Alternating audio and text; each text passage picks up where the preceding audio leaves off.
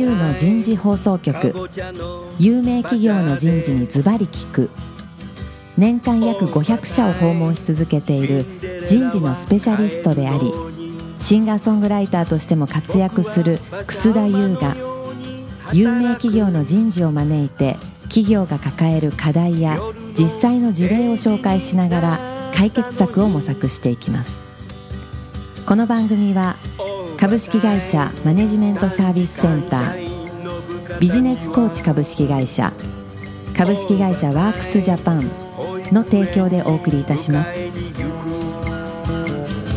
管理職の僕があとはやるから。楠田優の人事放送局。有名企業の人事にズバリ聞くパーソナリティの楠田優です、えー今日は最終回4回目になりますが第1回目からお送りしているテーマヤフーが語るワンオンワンの実際。今日の最終回は現状の課題と今後になります。さあじゃあヤフーさんは今後何が今課題になってて今後どういうふうになりたいのかということをですね聞きたいと思います。早速ゲストの方をご紹介いたしましょう。ヤフー株式会社ピープルデベロップメント統括本部カンパニー PT 本部吉澤幸太さんです。吉田さん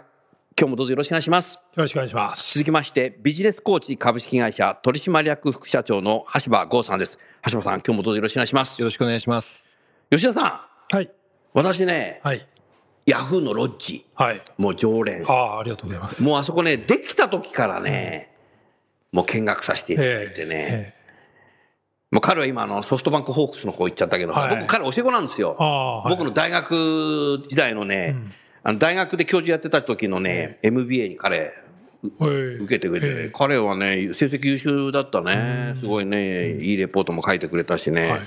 彼がね、まだね、その、ミッドタウンから引っ越す時にはい。営業だから早く来てたんだよね。ええ。ああ、そうかな。それでまだ工事中なんだけどんって、見学来るんだら僕案内しますよ、つってね。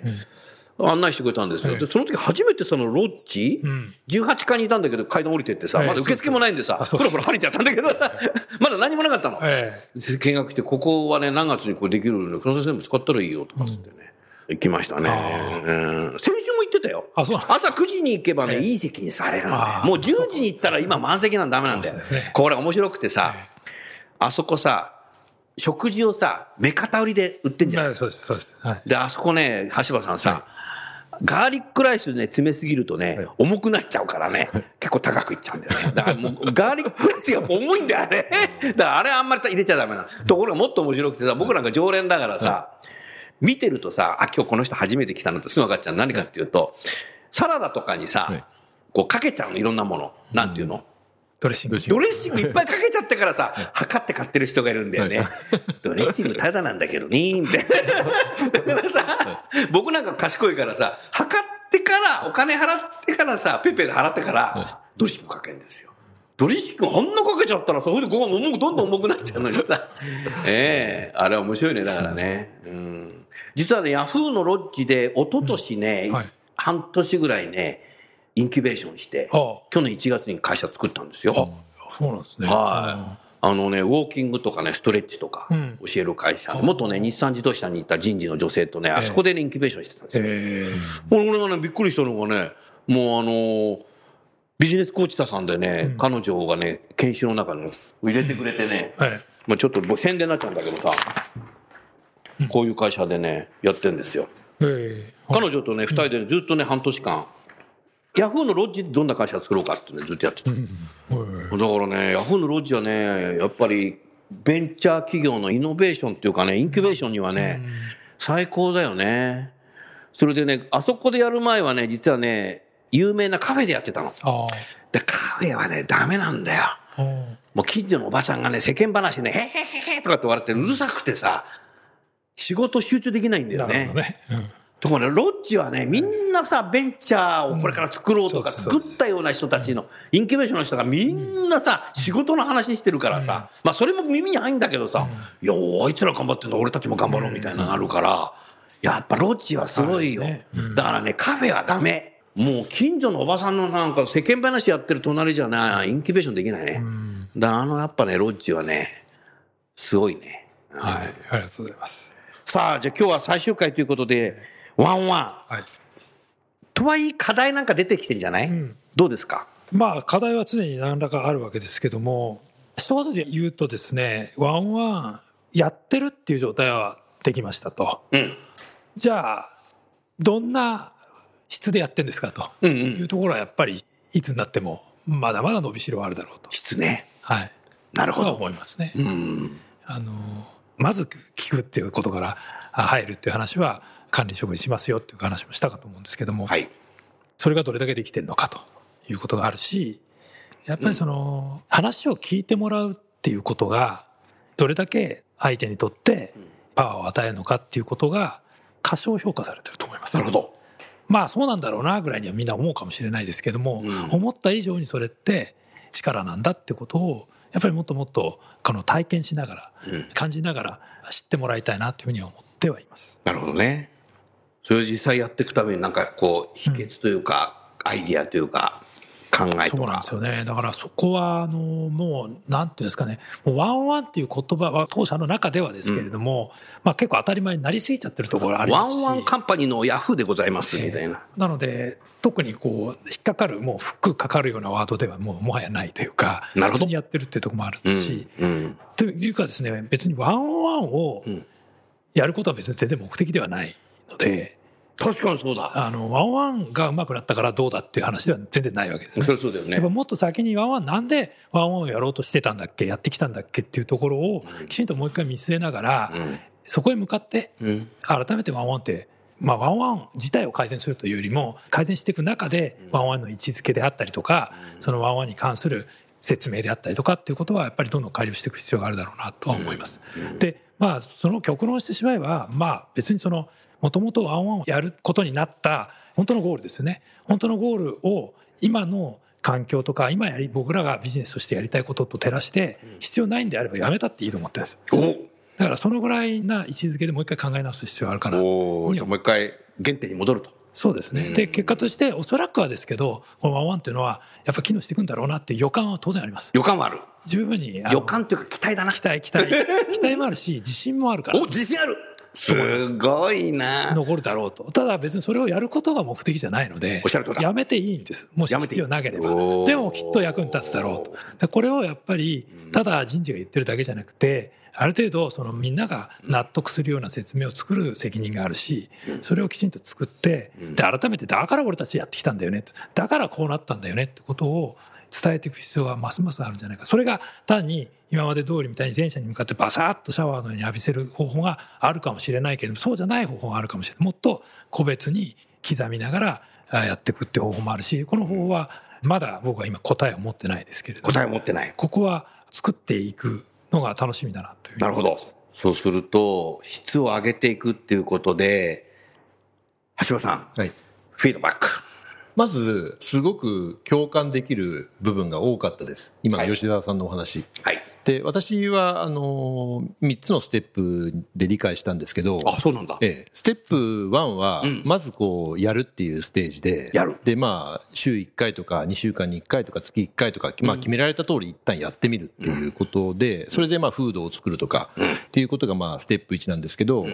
吉田さんがおっしゃってた通り、それは全然目的ではなくて、じゃあその次に何があるのっていうと、やっぱり対話の質を上げるっていうのが、ステップ2になっていって、じゃあその30分の中で、いかにいいアイディアを出していくかとか、いかに生産性を上げていくかとかっていう、対話をすること自体ではなくて、その中からどんなアイディアを出していくのかっていうところが次に問われていくんですけど、まあ多くの会社はまだそこまで行っていなくて、ステップ1のところがまだ始まったばかりというところですね。うん。で最後のステップは、はい。吉田さんもおっしゃってたんですけど、究極的には私はなくなってもいいと思っていて、でそれはちょっと逆説的なんですけども、逆説。必要な時に必要な人がやればいいっていう意味ですね。会社あなるほどから与えられなくても、部下の人から自らちょっと10分話しませんかということで、まあ、上司と必要なタイミングコミュニケーションを取ってそれでまあ10分経ったらもう解散ということがあちこちで起こってくればそれでイノベーションとか事業が成長するんだったら十分じゃないかなと思うんですけどそれはまだちょっとだいぶ遠いので、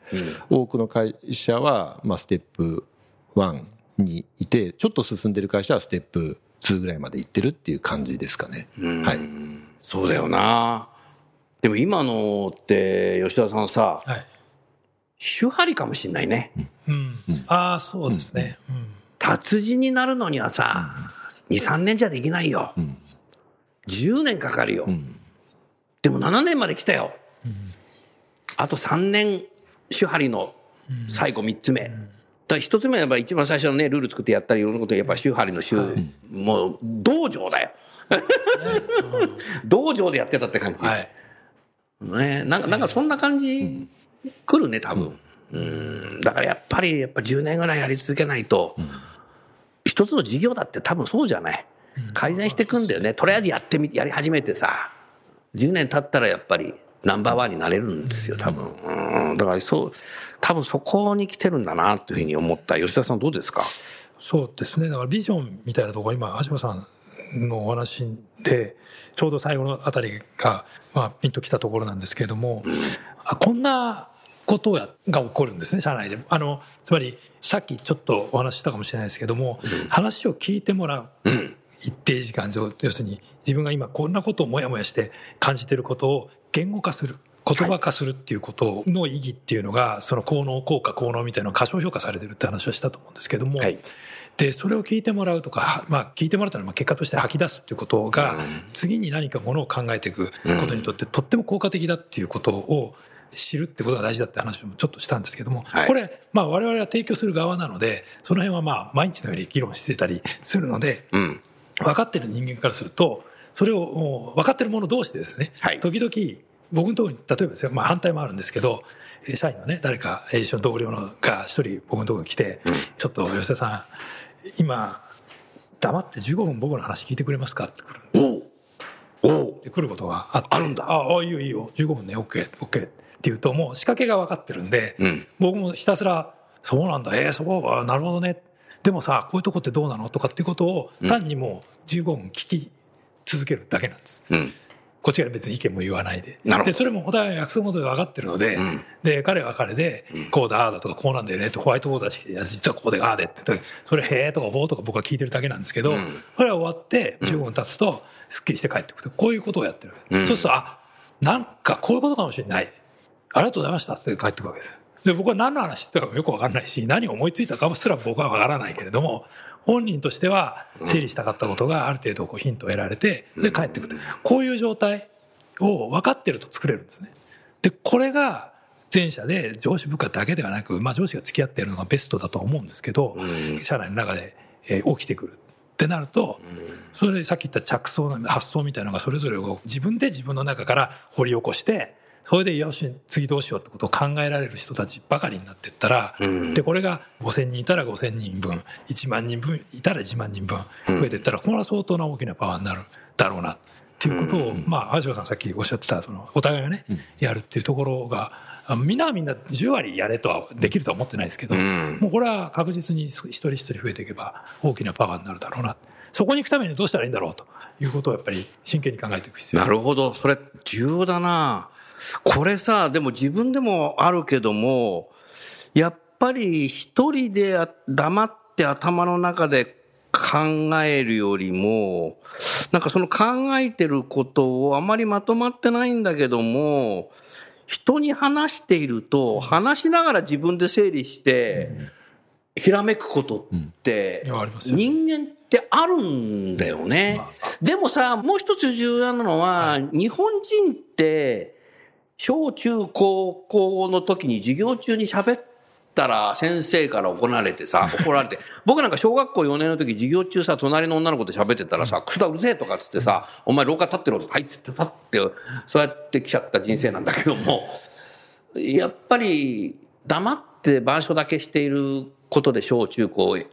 ってきちゃってるから、やっぱり喋ることってなかなかできないから、よくあの、アメリカ人とかさ、外国人とテレビ会議やるとさ、なんか日本人はさ、意見言わねえで喋んないでさ、なんか議事録書くのうまいとかってよく言われてるって外資系の人よく言われるんだけどさ、それはそうだよ。板書がうまいんだから。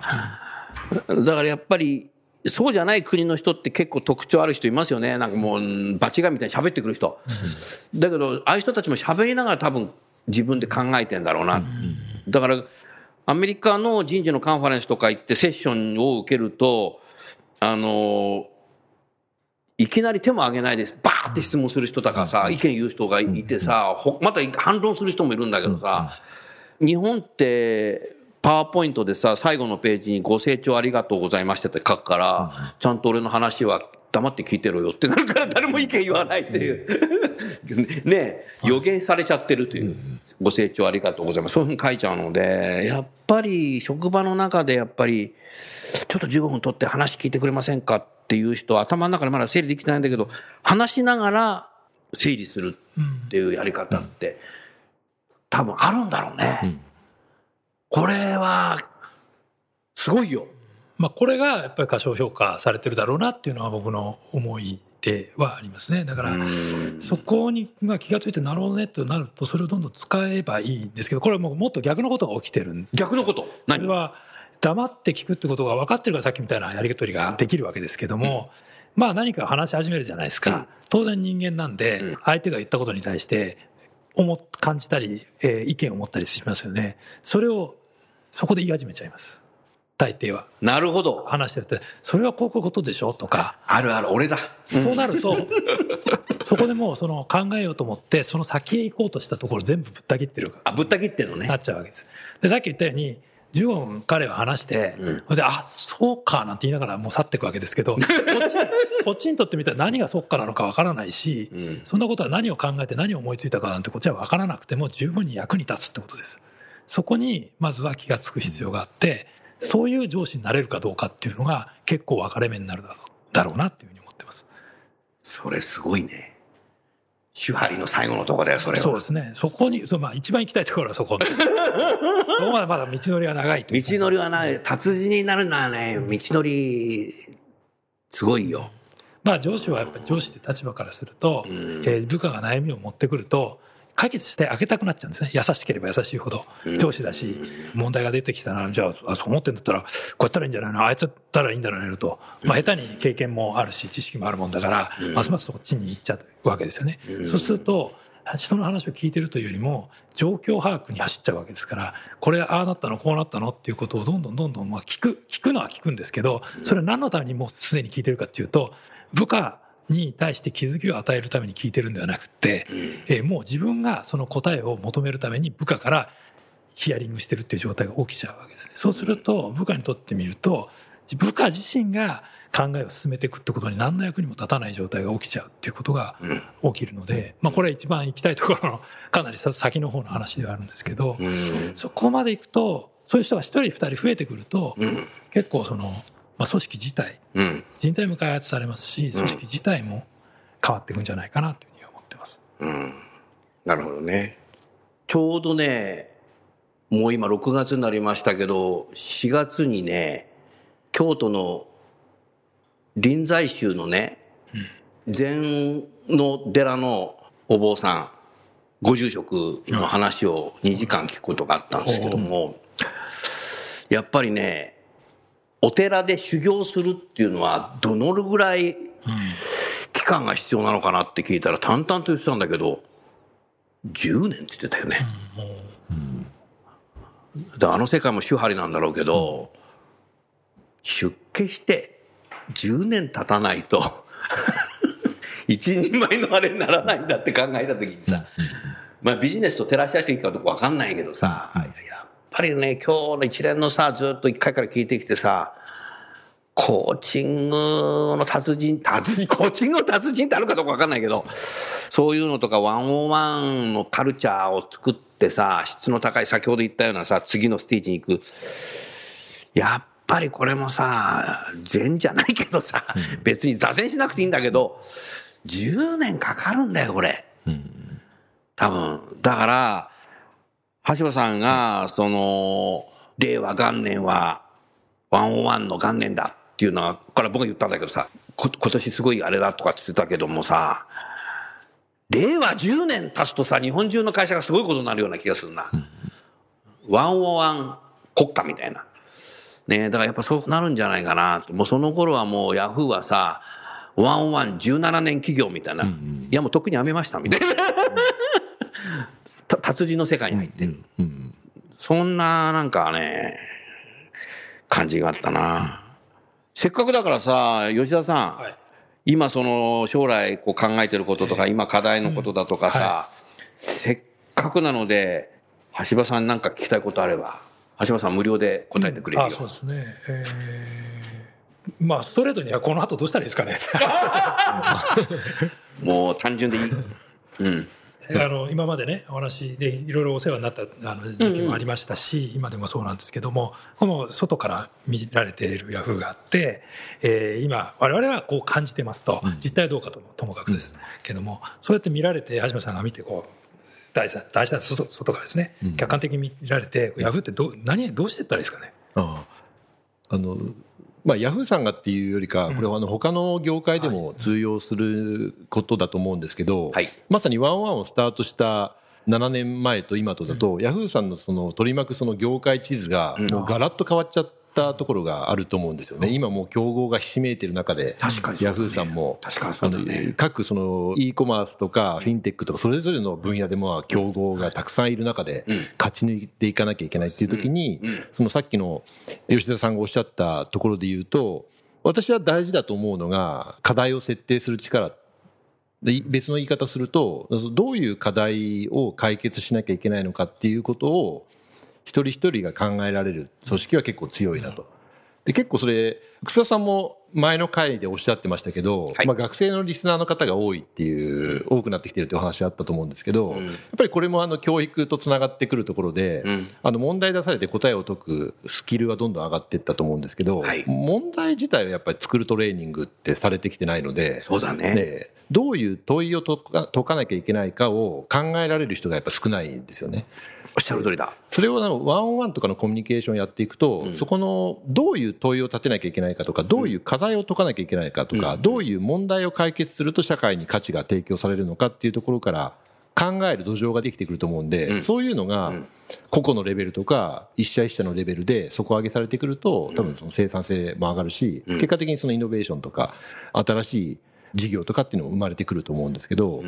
本質的にまだそこまでいけてる会社は決して多くはないと思うので、まずは入り口としてはまあワンオンワンでそういう会話の風土を作っていただいて、対話して新しいものを生み出すっていう風土を作っていって、で行く先はあのさっきも吉澤さんがおっしゃってた通りで、必要なかったらやらなければいいし、必要がある方が必要なタイミングでやればいいと思いますし、あのうまくそのワンオンワンとかコーチングを利用して、上司の方に私の壁打ち相手になってくださいって言って、10分、15分話して、いろんなアイデアひらめいて、また去っていくっていう、これによって何かが生まれるんであれば、まあ、そういうことをもう積み重ねていけばいいのかなと思うんですよね。うんなんかそういうことはまだできてないので、まあ、今後の課題っていう意味では、そういうことはいろんな会社で必要なのかなっていうふうには思いますけどね。えそうすると、まだまだ先の話になるかもしれないけども、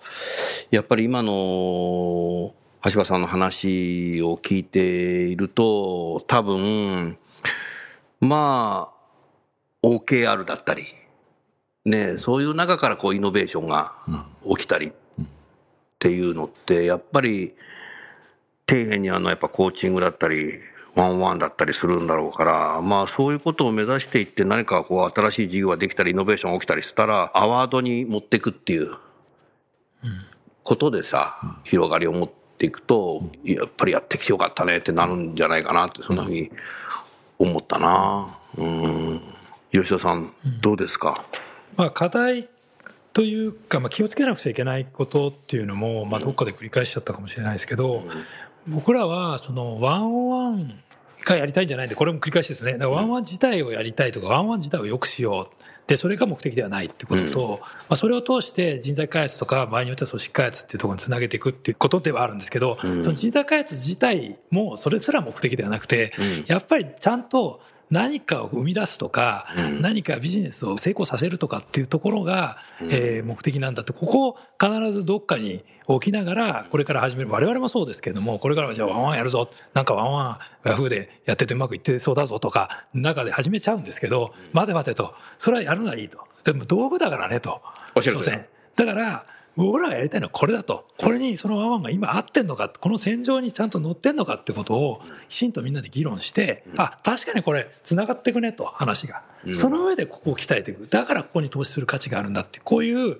話を作っていかないと、おそらくさっき言った経営者を説得するときでも当然そうだし、ん何しろ経営者の説得も大変かもしれないですけど、現場がやるかやらないかも相当大変なんですよ、やっぱり。おっしゃる通りだ。だからそこで、あ、だからやんのか、うちの会社は。うんまあいいかもね。だそこ目指してんだ。そういう志でやんだ。そこからずーっと紐づいてって、あ、ここにワンワンがあんだ。じゃあ、まんじゃあやるか、みたいな。こういう話をきちんと作る。ワンワンやってどうだ？あの人材開発がどうだ？それも大事ですけど、その先までやっぱり描き切って、いや、こうだよ。だからやろうよ。ということをやっぱり、えー巻き込んでいく力っていうのは、もっともっと必要かな。なんかやっぱり対峙してる場合ではないな、というふうに思います。対峙してる場合じゃない。なるほど。うん。でもなんか可能性として、やるやらないは別だけども、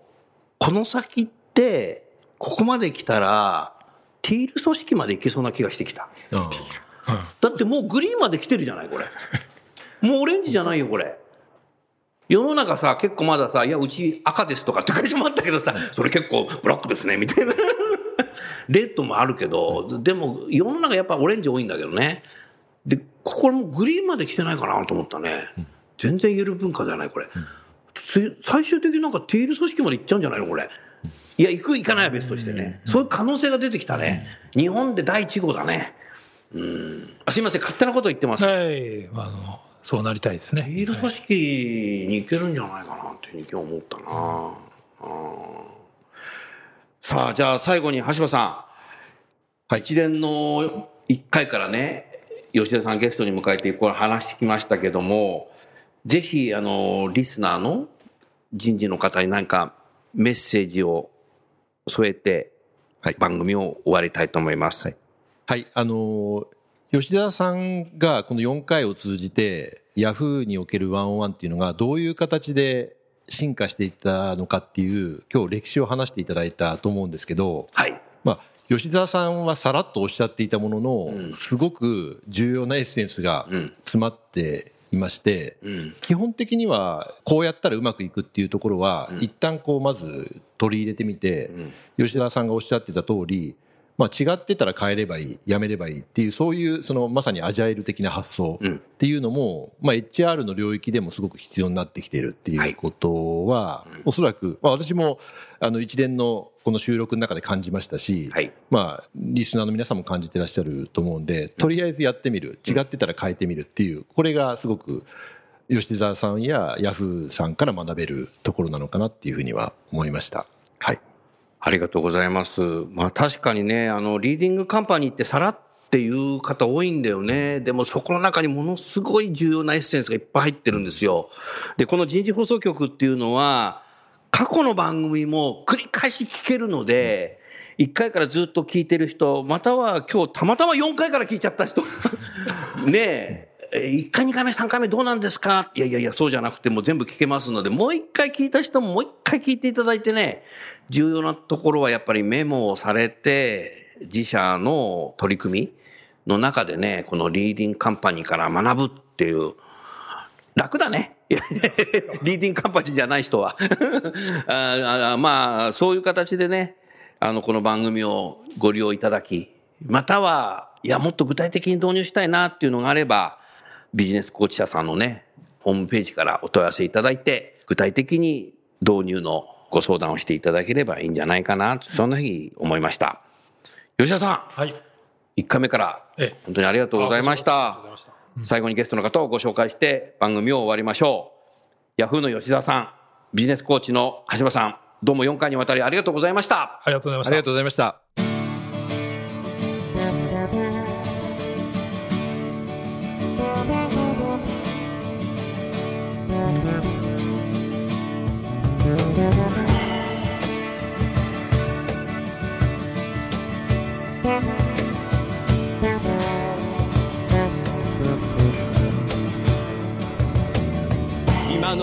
今日の話はいかがでしたか？楠田祐の「The Times Will Change 時代は変えられる」とともにエンディングといたします。